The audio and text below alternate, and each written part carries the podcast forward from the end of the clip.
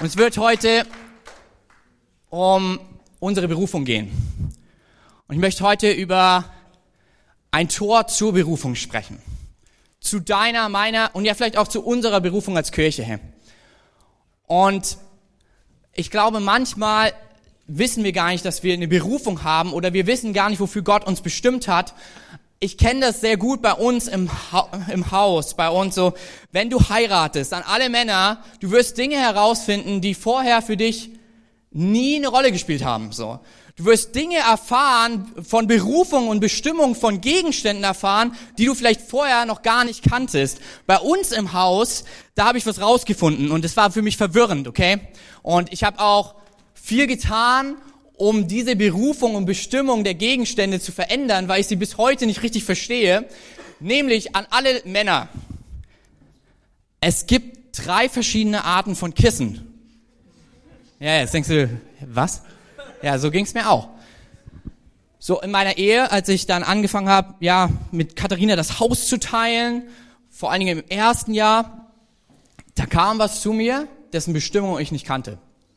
Und zwar, wir hatten eine Couch und auf der Couch gab's Kissen und die nennt man Couchkissen, wie ich rausgefunden habe. Und das habe ich verstanden. Und die sind dafür da, die legst du dir so in den Rücken, wenn du einen Film guckst und es ist super entspannt. Dann, das was mir bekannt war, gibt's das Schlafkissen. Da darfst du tatsächlich deinen Kopf drauflegen, schlafen drauf und am nächsten Tag wieder aufstehen. Richtig gutes Kissen. Und dann gibt's auch noch ein drittes, dessen Berufung und dessen Bestimmung für mich bis heute ein Mysterium ist. Das ist das sogenannte, ich habe es euch mal mitgebracht, Dekokissen. Okay, falls du es noch nicht kennst und nicht verheiratet bist, hier Spoiler. So, du kannst dich darauf vorbereiten. Dieses Kissen ist nicht gedacht, um darauf zu schlafen. Selbst wenn du denkst, es sieht so aus, es ist nicht dafür gemacht, habe ich mitbekommen. Das hat mir meine Frau auch ganz klar erklärt. Diese Kissen, die tut man auf das Bett, nachdem man es gemacht hat. Bei uns waren es so sechs oder acht Stück. Und die lagen dann alle da. Und hier ist deren Berufung. Die liegen da nur, um schön auszusehen. Und ihre Bestimmung funktioniert folgendermaßen. Du tust sie drauf, wenn du das Bett gemacht hast. Dann sollen sie schön aussehen für die Gäste, die eventuell kommen. Aber hier, liebe Männer, zumindest meine Frau so, meine Frau will gar nicht, dass unsere Gäste das Schlafzimmer sehen, so. Ich dachte, wenn ich schon so stolze sechs Kissen da drauf lege, damit das schön aussieht, dachte ich, das sieht jemand, aber das siehst nur du und deine Frau. Und der liebe Gott. So. Und dann kommt deren Bestimmung. Du kommst abends ins Schlafzimmer und dann räumst du all die Kissen auf den Boden. Dann darfst du mal, sonst, wenn du Socken auf den Boden legst, ist nicht okay. Aber das Dekokissen vollkommen in Ordnung. Und dann legst du die dorthin, dann legst du dich zum Schlafen auf dein Schlafkissen, nicht auf ein Dekokissen. Und wenn du morgens aufwachst, machst du das Bett und dann nimmst du das Dekokissen wieder vom Boden und legst es drauf, damit das Bett schön aussieht. So, und ich weiß nicht, wie es hier geht, aber wir haben mittlerweile nur noch ein Dekokissen und manchmal, wenn Katharina nicht da ist, geht's bei uns im Haus wild her, dann schlafe ich sogar darauf. Ähm, und bis heute verstehe ich die Bestimmung von diesem Kissen nicht. Hey. Und warum ich dir das erzähle, ist, dass ich glaube an der Geschichte, die wir uns gleich anschauen werden, dass Gott mit dir und mir und mit uns als Kirche eine Berufung hat. Und dass er selbst Bestimmung verändert, damit seine Berufung zustande kommt.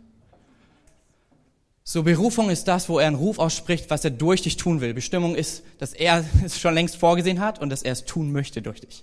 Dass das Ziel die andere Seite feststeht. Und wenn es darum geht, ist er genauso wie ich, er ist so verrückt, dass er Berufung von einem Dekokissen umändert, hey.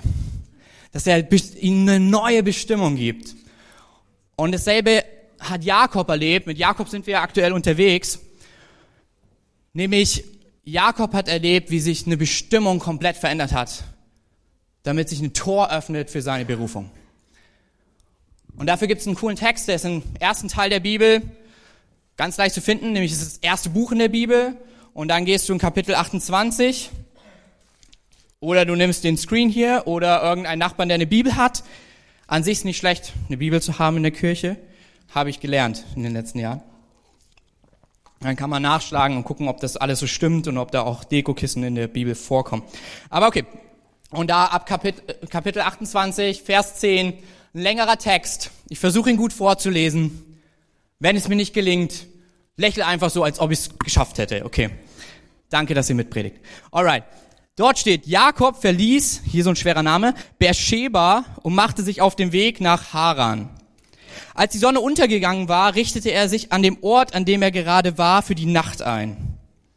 Er nahm sich einen Stein als Kissen und legte sich dort zum Schlafen nieder. Im Traum sah er eine Leiter, die von der Erde bis in den Himmel reichte. Und er sah die Engel Gottes auf ihr hinauf und hinabsteigen. Ganz oben stand der Herr und er sprach, ich bin der Herr, der Gott deines Vaters, äh, Großvaters Abraham und der Gott deines Vaters Isaac. Das Land, auf dem du gerade liegst, werde ich deinen Nachkommen geben. Deine Nachkommen werden so zahlreich sein wie der Staub der Erde. Sie werden sich ausbreiten, come on, im Osten, nach Osten eigentlich, aber ich wollte nur gucken, ob du mit aufpasst. Im Westen, Norden und Süden. Durch dich und deine Nachkommen sollen alle Sippen der Erde gesegnet werden. Mehr noch. Ich werde bei dir sein und dich beschützen, wo du auch hingehst. Ich werde dich in dieses Land zurückbringen. Ich werde dich nie im Stich lassen und stehe zu meinen Zusagen, die ich dir gegeben habe.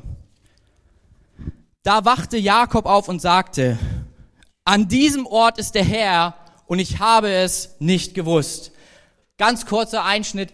Manche englische Übersetzungen schreiben, dass Jakob sagt, awesome. Und er wirklich sagt, das ist der absolute Hammer. Ich wusste nicht, dass Gott hier an diesem Platz ist. Und mir gefällt das ziemlich gut. Also stell dir vor, er wacht auf und sagt, Hammer. Ich wusste gar nicht, dass der Herr hier ist. Und er hatte Angst und sagte, was für ein ehrfurchtgebietender Ort. Hier ist das Haus Gottes, das Tor zum Himmel.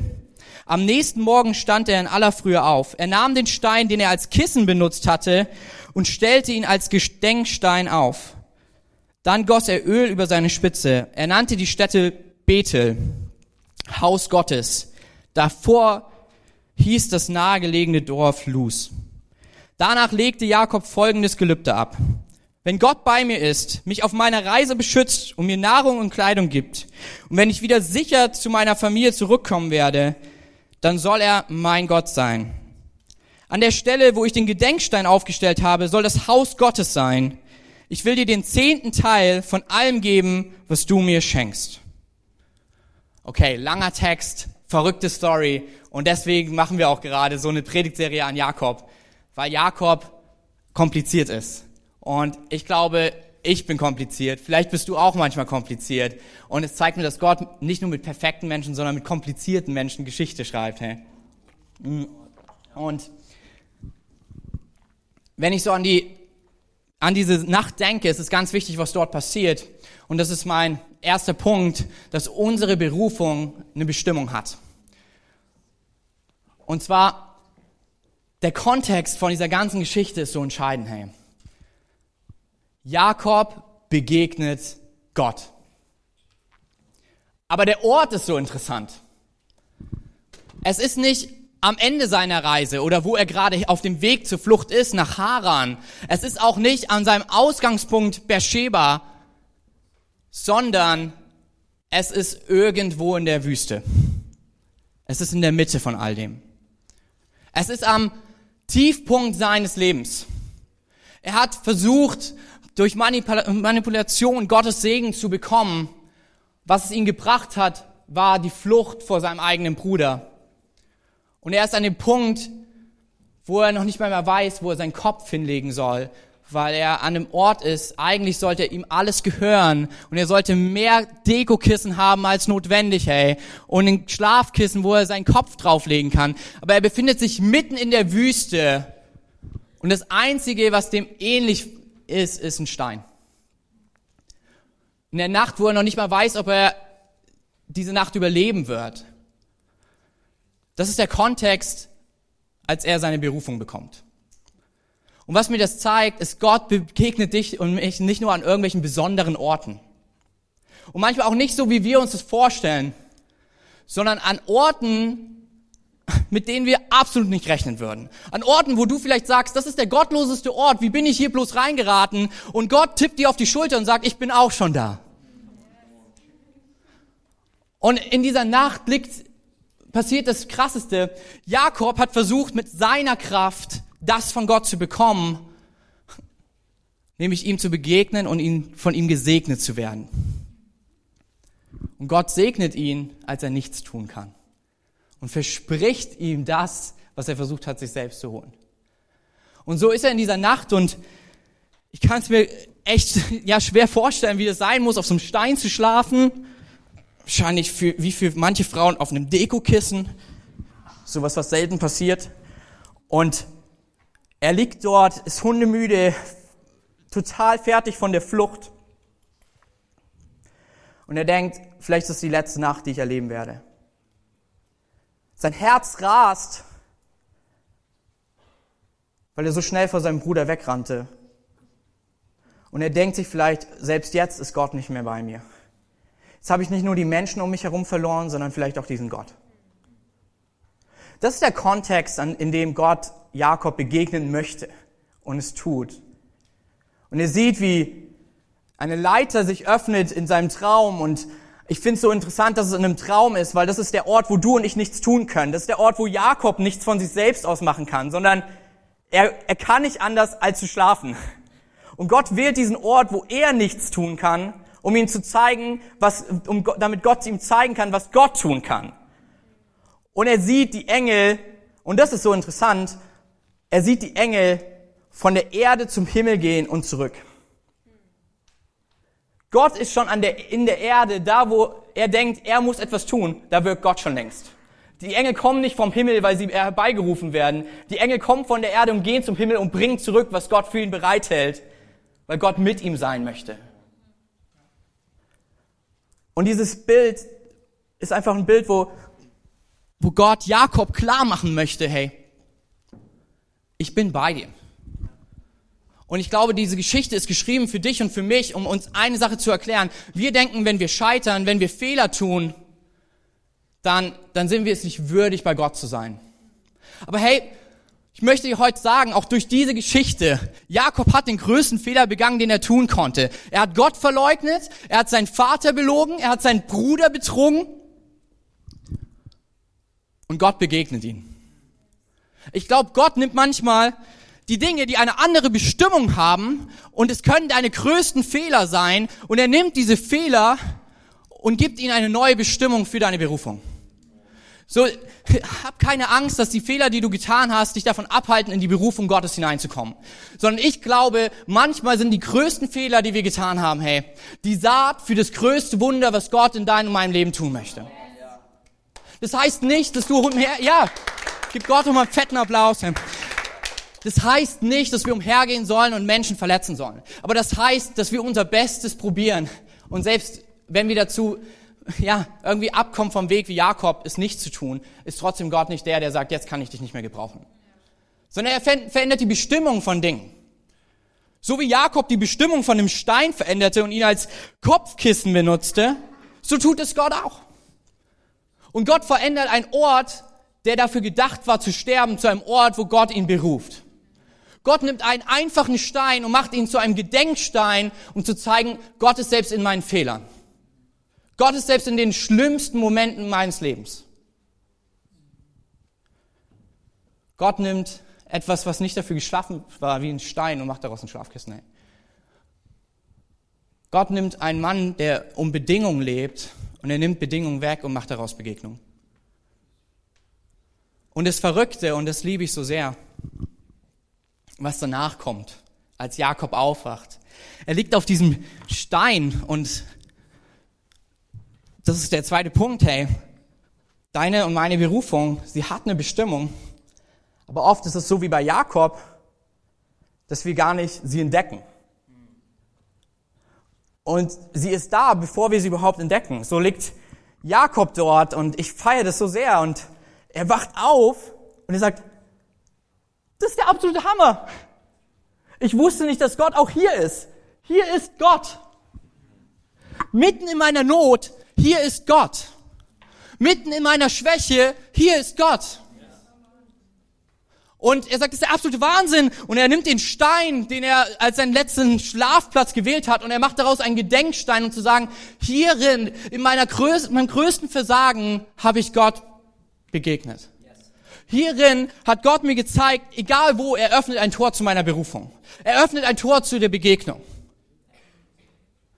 Hey, und ich glaube, das ist was, was du und ich mitnehmen können. Vielleicht bist du gerade auch an so einem gottlosen Ort. Vielleicht bist du gerade in der Schwierigkeit oder es sind Menschen, die dir Schwierigkeiten bereiten. Situationen in deiner Ehe oder vielleicht auch in der Krankheitsphase. Ich glaube, wir können es so machen wie Jakob. Was wäre, wenn diese Steine, einer dieser Steine, ein Tor ist, um Gott zu begegnen? Auf einmal verändert sich alles, weil, okay, mach das bitte nicht, weil dann wirkst du echt komisch, aber Vielleicht kommst du an die Arbeit und du hast einen Arbeitskollegen, der dir echt alles abverlangt.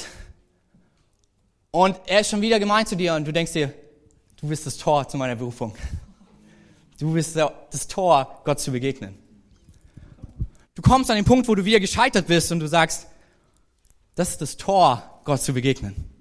Du kommst an den Punkt, wo du merkst, hier kann ich nicht mehr.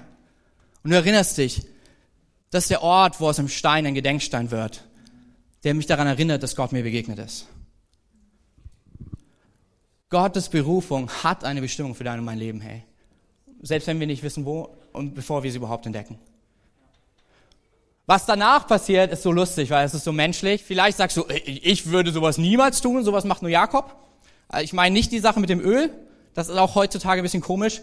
Aber Öl stand einfach damals als Zeichen, um zu sagen, ein Symbol des Heiligen Geistes, ein Symbol der Begegnung, um zu sagen, hey, dieser Ort, der eigentlich mein, mein Todesort werden sollte, dieser Ort ist zu Gottes Begegnung geworden. Ich habe es vorher nicht gewusst, aber Gott ist sogar hier. Was er danach macht, Gott gibt dieses große Versprechen. Ich werde dich segnen. Ich gebe dir dieses Land, auf dem du schläfst. Nicht, dass du gewonnen hast, nicht um das du gekämpft hast, sondern das Land, worauf du schläfst ich will dich nie im Stich lassen. Ich will für immer bei dir sein. Und ich werde dich beschützen auf deiner ganzen Reise. Und das ist der Moment, wo du einfach sagen darfst, wow, danke Gott. Aber oft ist es so, dass wir denken, ja, eigentlich, eigentlich bin ich nicht gut genug für dieses Geschenk Gottes. Und dann fangen wir an, mit Gott zu verhandeln. So ein Kuhhandel. Obwohl Gott eigentlich sagt, ich bin kein Gott der Bedingung, ich bin ein Gott der Begegnung. Aber wir fangen an zu handeln und zu sagen, hey, wenn ich, wenn du mir das wirklich für mich tust, dann werde ich das für dich tun. Und Jakob sagt, okay, wenn du das für mich tust, dann gebe ich dir zehn Prozent, mein Dauerauftrag von all dem, was ich verdiene. Ich, ich gebe dir zehn Prozent von all dem, was ich an Kühen bekomme in, dem, in der damaligen Zeit. Und ja, das ist nichts Falsches daran, Gott zu segnen und zu sagen, hey, ich glaube, dass du mich segnest und davon zehn Prozent abzugeben. Aber das macht Gott nicht mehr dazu, dass er sagt, oh, ich bin auf deiner Seite und aber auch nicht weniger. Ähm, die, als wir die Kirche gestartet haben, haben wir das mit Funds getan. Ähm, also wir haben Spenden bekommen von anderen Kirchen. Und ich habe das damals von einem echt tollen Pastor gelernt in Amerika, weil die Amerikaner sind da echt, die trauen sich da echt mehr. Zwar nicht die Leute um Geld zu fragen, sondern einfach die Leute zu fragen, darüber zu beten, ob sie Teil von dem werden sollen, was Gott tut. Und dieser Mann der hatte Geduld mit mir, weil ich war nicht so gut darin. So, heute kriege ich manchmal so Anrufe, wie macht man das? Und ich denke mir, einfach anfangen und Gott vertrauen so. Wenn du wüsstest, wie ich angefangen habe. Und es war so der Moment, er hatte mich in Kontakt gebracht mit einer größeren Kirche und mit einem Pastor, der es echt auf dem Herz hat, auch in Missionen zu geben. Und ich war das erste Mal da und hab's total verranzt. So eigentlich wäre das auch so ein Moment gewesen, um in die Wüste zu rennen. So, es war ein Mann älteres Alters, einem schönen Anzug und ich kam dorthin mit zerrissenen Jeans, langen T-Shirt und er dachte sich so, du siehst nicht vertrauenswürdig aus, um dir Geld zu geben. Hat er natürlich nicht so gesagt, sondern er hat gesagt, geh bitte nach Hause und schreib ein Budget und ähm, komm wieder und ich werde in der Zeit beten, ob wir investieren sollen. Und das habe ich auch alles gemacht, habe dann mit dem Pastor, der mir geholfen hat, geredet. Er hat sehr viel gelacht und meinte, mach sowas nie wieder. Ähm, habe ich auch danach nie wieder getan. Und naja, dann sind wir zurück zu ihm und er, er guckte sich den Budgetplan an und sagte, ja, wir machen das, aber einfach, weil ich Gottes Herz spüre, dass Gott dich echt dafür berufen hat. Und ich habe gebetet und wir machen das so und so, folgende Summe. Und dann passierte was Entscheidendes, was ich mir für immer gemerkt habe. Dann fing ich an zu sagen, ja, und wir könnten dir dann das und das. Und auf einmal kneift mich der andere Pastor so richtig ins Bein. Und ich bin einfach still geworden. So. Dann hat er den Check unterschrieben. Und dann sind wir raus. Und dann der Pastor, der mir alles beigebracht hat, guckte mich an und sagte, ich habe dir eben gerade was Wichtiges beigebracht. Wenn der Mann unterschreibt, dann hält man die Klappe. ähm. Und ich glaube, manchmal ist es ähnlich mit Gott. So, Gott spricht und sagt doch was zu. Er tut es nicht, weil du ihm etwas geben kannst, sondern er tut es, weil er dich liebt. Und manchmal, lieber Jakob, und da spreche ich besonders auch zu mir, hey, ist einfach gut, an die Klappe zu halten und zu sagen, danke. Gott zu genießen, dein Öl hinzustreuen zu sagen, hier ist aus der Not eine Gottesbegegnung geworden und es ist gut. Gott gehört alles. Du kannst ihm nichts geben, was ihm nicht schon gehört. Wir können geben aus einem Herzen, der Großzügigkeit, einfach weil wir dankbar sind oder weil wir Gott fragen, wo sollen wir was hineingeben? Oder an den Ort, wo ich mich pflanze und sage, hier übernehme ich Verantwortung. Auf jeden Fall. Aber nicht, um Gott zu bezeugen, etwas zu tun, wenn er schon längst gesagt hat, ich bin bei dir. Und was verrückt wird, danach passiert was Entscheidendes, was Jakob durch diese ganze Reise trägt. Deine Berufung hat eine Bestimmung. Manchmal bevor wir sie entdecken. An Orten, wo du ähnlich wie, wie Jakob vielleicht sagst, das ist der Hammer. Ich wusste gar nicht, dass Gott sogar hier mit mir unterwegs ist. Aber hier kommt das richtig Gute. Sie ist verbunden mit einem Versprechen.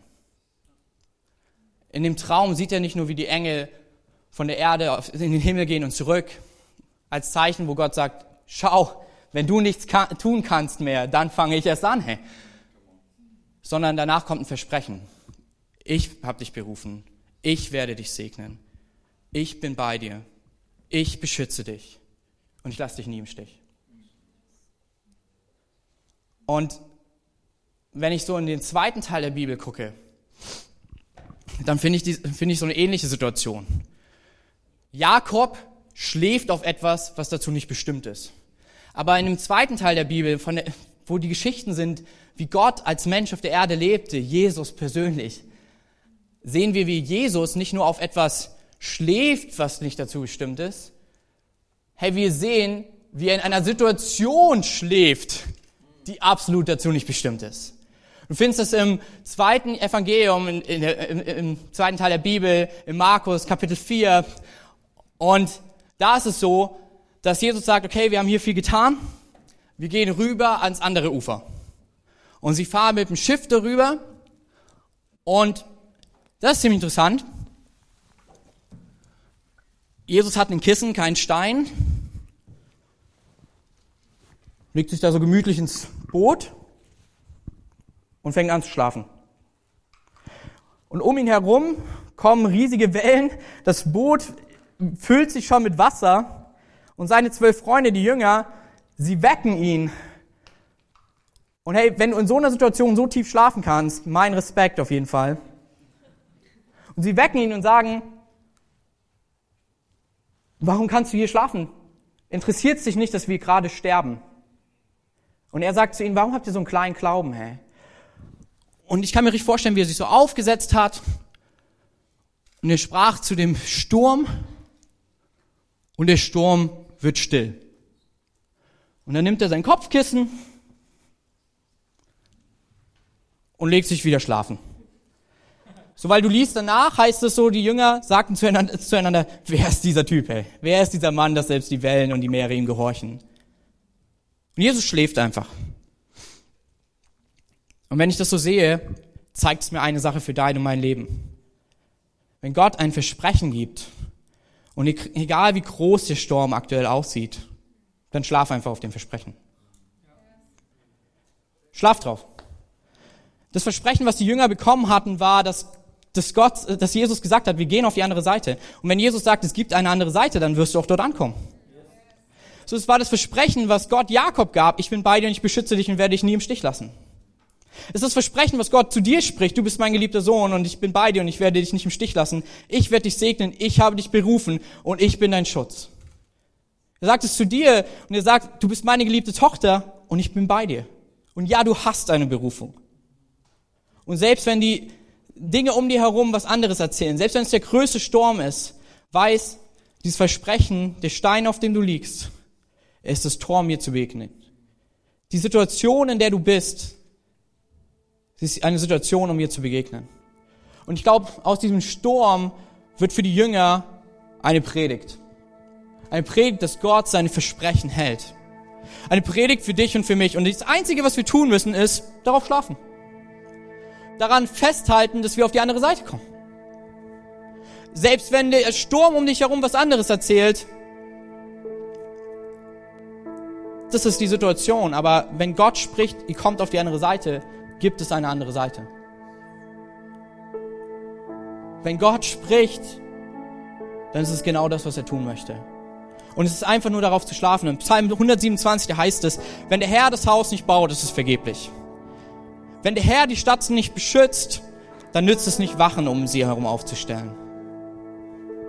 Wenn der Herr dich nicht segnet, nützt es nichts, morgen früh aufzustehen und Tag und Nacht hart zu arbeiten. Denn den, die ihn lieben, gibt er es im Schlaf. Und das ist, was Jakob in diesem Moment erlebt. Er erlebt, dass er eine Berufung hat, weil Gott eine Bestimmung ausgesprochen hat. Und selbst wenn er sie nicht entdecken kann, sie ist da. Sie zeigt sich manchmal an Orten, wo du sie nicht erwartest. Und sie kommt zur Erfüllung, weil Gott es versprochen hat. Hey, ich glaube, es ist so wichtig für uns, das zu wissen. So, wenn, wenn du Ja zu Gott gesagt hast, sein Ja stand schon viel länger, dann ist egal, durch was du gerade gehst, ein Zwischenstopp. Wenn, wenn er sagt, flieh nach Haran, du wirst in Haran ankommen. Und um dir es zu beweisen, begegnet er dich mitten in, begegnet er dir mitten in der Wüste. Hey. Ich liebe das, dass genau diese Orte zu Toren werden, Gott zu begegnen. Manchmal gerade diese schwierigen Momente.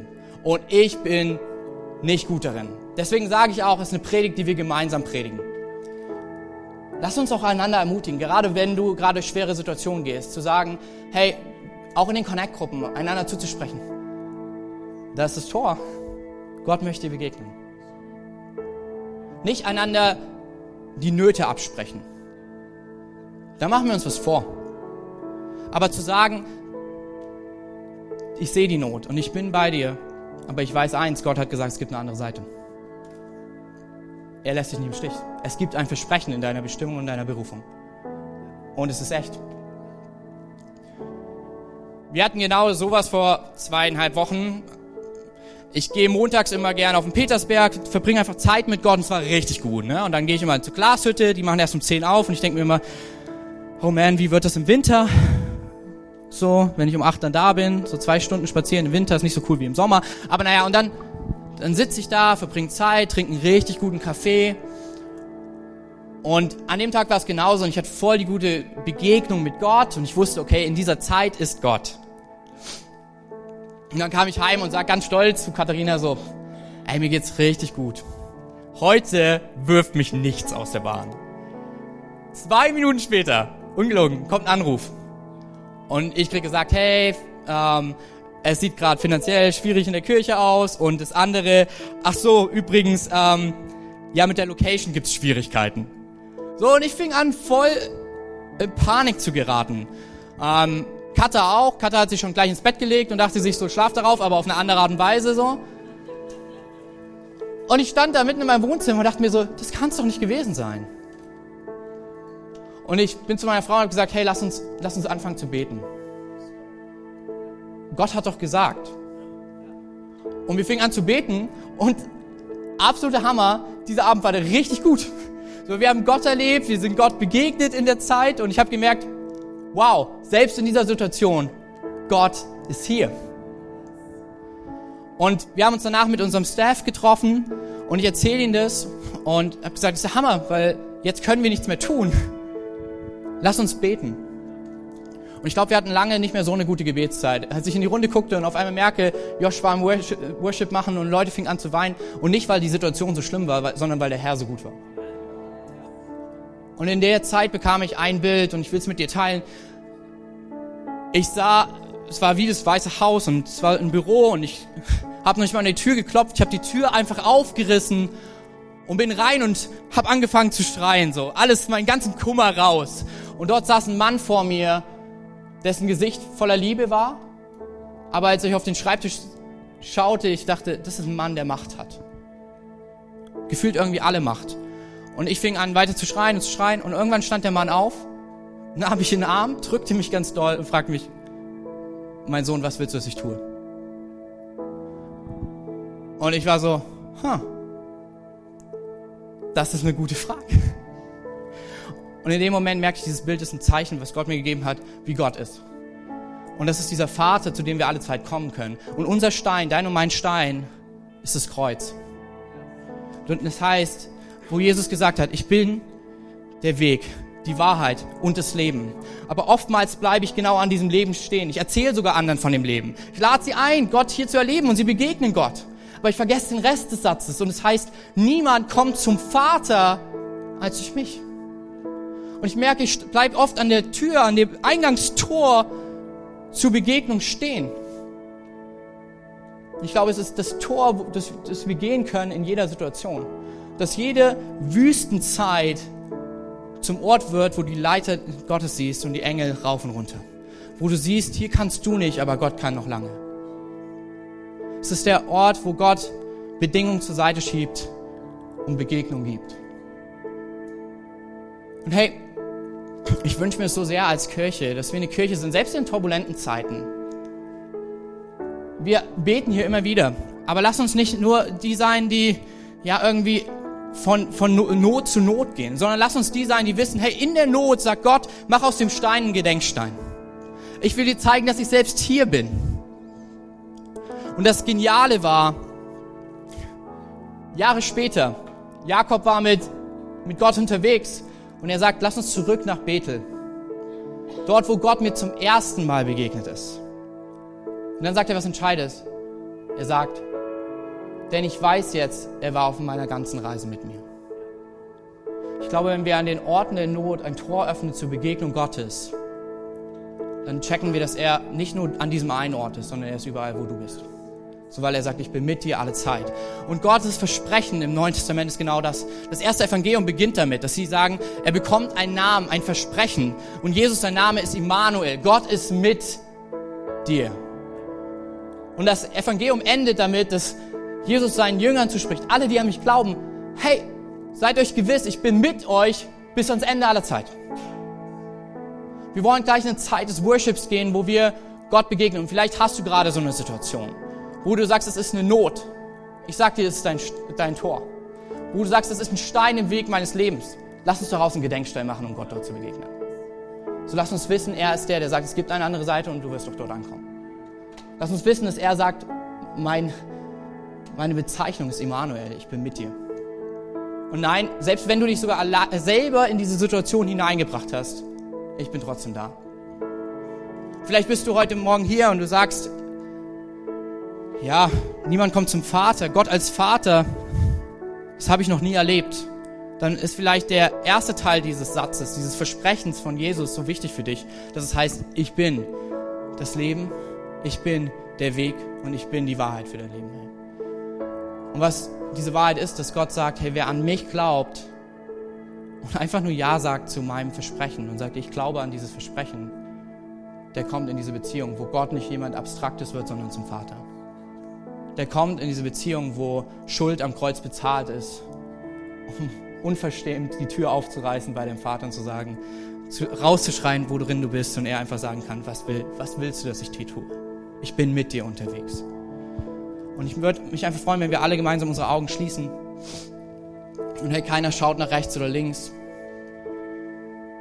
Und wenn du heute Morgen hier bist und du hast diese lebendige Beziehung mit Jesus nicht, Gott ist abstrakt dann ist es vollkommen okay, weil ich war vor neun Jahren genau an diesem selben Ort. Aber ich sag dir, es ist super mühsam, jede Wüste alleine zu begegnen, ohne dieses Versprechen, es gibt eine andere Seite. Ich sag dir, es ist so wundervoll, selbst wenn Dinge gut sind, zu wissen, Gottes Liebe ist noch besser und jederzeit zugänglich. Ich werde gleich von drei runterzählen und wenn, wenn du Ja sagen möchtest zu diesem Versprechen Gottes, dass er mit dir unterwegs ist bis in alle Zeit, dann kannst du einfach gleich deine Hand heben damit das Gebetsteam weiß, mit wem sie im Anschluss des Gottesdienstes beten dürfen. Hey. Drei, Gott liebt dich. Zwei, Jesus ist dir näher, als du denkst. Eins, heb einfach deine Hand, wenn du Ja zu Gottes Versprechen sagen möchtest.